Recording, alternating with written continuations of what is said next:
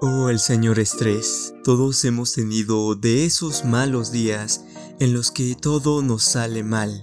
Nos levantamos tarde, no encontramos nuestro outfit favorito, a lo mejor no nos da tiempo de desayunar, alguien nos derrama café y nos dan trabajo extra, aun cuando sientes que ya le faltan horas a tu día. Una actitud positiva a veces no es suficiente. Llega un punto en el que el estrés y la ansiedad son bastante altos, en el que internamente vas a odiar todo. Si alguien te llama para comer, Ash, ¿por qué me molestan? ¿Que no ven que estoy concentrado? ¿Que creen que yo tengo su tiempo? Puras molestias con ellos. y si no te invitan a comer, Ash, ¿por qué no me llamaron? ¿Que creen que yo no como? Hubiera ido si me hubieran invitado. Los odio.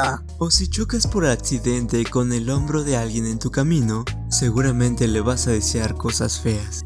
Sentirse mal es fácil. ¿Por qué no podemos disminuir el estrés y la ansiedad igual de rápido? Bueno, igual y podríamos.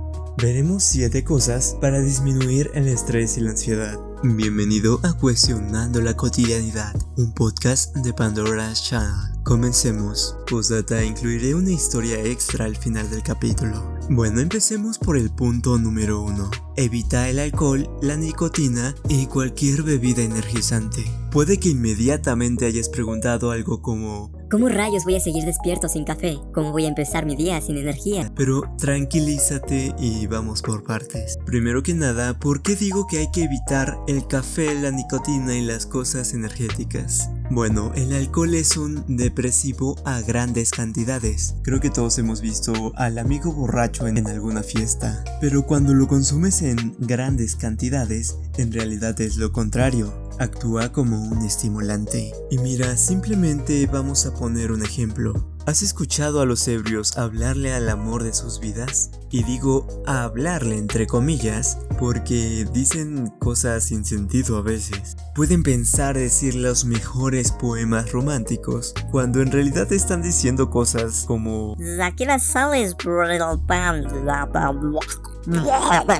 Efectos especiales everywhere. Entonces, simplemente el alcohol no es una buena alternativa, especialmente si haces cualquier actividad que requiera pensar, las cuales suelen ser la mayoría. Y con respecto a esto, es importante disminuir azúcar refinado ya que te ayuda a disminuir la ansiedad.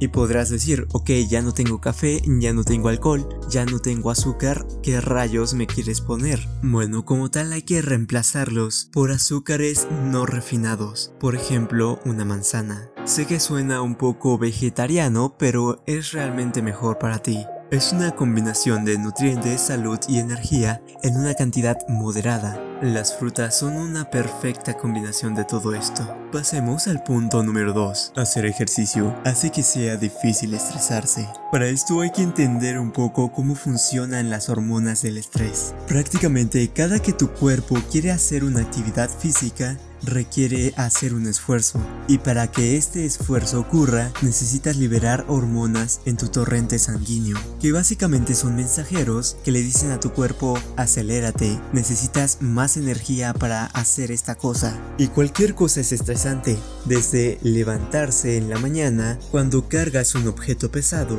cuando tienes hambre y en cualquier actividad cotidiana no solamente estrés de muerte o estrés de trabajo. La diferencia con todo esto es que el estrés de levantarse, por ejemplo, es pequeño. Liberas las hormonas necesarias para levantarte y realmente haces el cambio físico. Pero cuando estás sentado porque te mandaron a hacer un archivo de un día para otro, empiezas a sentir cierto peligro. Eso significa que existe ese cambio fisiológico, pero no ocurre el cambio físico. Escribir a mano y pensar no es suficiente para compensar o usar todas las hormonas que se liberaron. Y vale, simplemente hay que razonar un poco. Si tenemos hormonas acumuladas, las cuales no utilizamos totalmente, pues la solución sería utilizarlas. ¿Cómo usas todas las hormonas para hacer un cambio físico? Pues haciendo ejercicio. Y realmente no es que vayas a correr un maratón. Yo me imagino a tu yo interior diciendo, Ay no, qué flojera. Ya está en mi agenda desde hace tres meses, pero pues, mañana. Seguramente podrás ir a caminar rápidamente, aunque sea recorriendo un edificio, pero rápidamente. Hacer sentadillas o quizás comprarte un par de mancuernas. Además de desestresarte, podrías estar musculoso y sexy. Aunque claro, estas sugerencias son mientras estás en una oficina o en tu casa. Pero evidentemente si practicas un deporte como ir a correr un maratón, digamos que condicionas a tu cuerpo para que no libere hormonas innecesariamente. Y sin más vamos a pasar al tercer punto. Descansa, cuida de ti mismo. Es importante dormir, y dormir más de 6 horas. No me importa que digas no tengo tiempo. Esto no es una red social para que publiques tu sufrimiento y te tengan lástima o aplaudan tu esfuerzo. La falta de sueño es una causa importante de estrés, y a la vez el estrés interrumpe el sueño, impide que nos relajemos lo suficiente para quedarnos dormidos. Así que antes de dormir mucho, intenta aplicar los tips anteriores. Bueno, no lo intentes, aplica los tips anteriores. Al igual que date un tiempo para comer saludable. Seguramente no es necesario que te recuerde, pero cuando no duermes y no comes, vas a estar enojado, vas a estar de malas. Por cierto que tenemos algunos capítulos para mejorar tu sueño, por si te interesa. Continuemos con la cuarta cosa que podrías hacer para disminuir tu estrés. Técnicas de relajación. Creo que todos hemos escuchado de aquellas pelotitas que aprietas para disminuir el estrés. La pregunta es, ¿por qué no has comprado una? ¿O por qué no la utilizas? Te podría decir meditación, jugar videojuegos, respirar lentamente, pero de nada sirve si no las practicas. Así que este punto se deformó entre busca una técnica que te relaje y realmente ponla en práctica. Busca algo tan fácil que puedas hacerlo en 3 minutos, simplemente para que no tengas pretexto. Controlar la respiración o ser consciente de ella suele ser especialmente relajante. Otro punto es hablar con alguien. Hablar con alguien puede funcionar para distraerte de los pensamientos, para sentirte liberado para compartir un estrés que probablemente ella también sienta y mejorar el lazo social que tienen. Sabes que no eres la única persona estresada, pero cuando alguien te lo dice es mucho más significativo. Oh, yo tengo los mismos problemas, me siento igual que tú, bro. Y realmente es agradable recordar eso.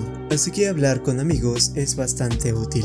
Punto número 6. Haz un diario de estrés. Al anotar qué cosa te estresó, la fecha y la hora, es bastante útil te ayuda a identificar qué es lo que más te estresa y a controlarlo mejor. Anota cómo te sentiste o cómo te sientes y simplemente recuerda leerlo. Tus problemas empezarán a parecer realmente poca cosa. Seguramente superaste muchos de esos problemas.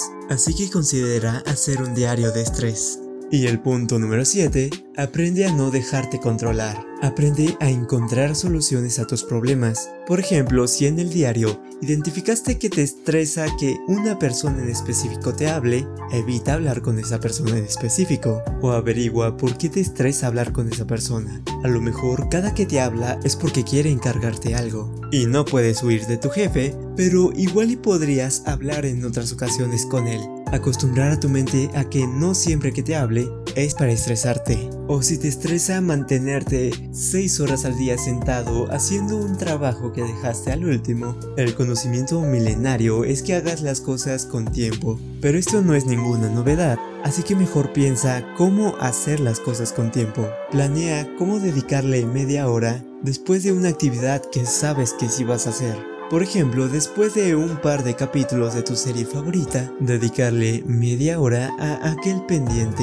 También tenemos un capítulo para concentrarte por si te interesa. Ahora vamos con una pequeña historia extra. Por cierto que grabar este episodio fue muy frustrante. Digamos que cada vez que intentaba grabar, alguien me interrumpía. Los vecinos tenían fiesta, empezaron a construir en la casa de al lado, venía alguna visita indeseada algunos cohetes, explosiones y desfiles pasaban fuera de mi casa, entre varias otras cosas. Simplemente quería compartir esta frustración.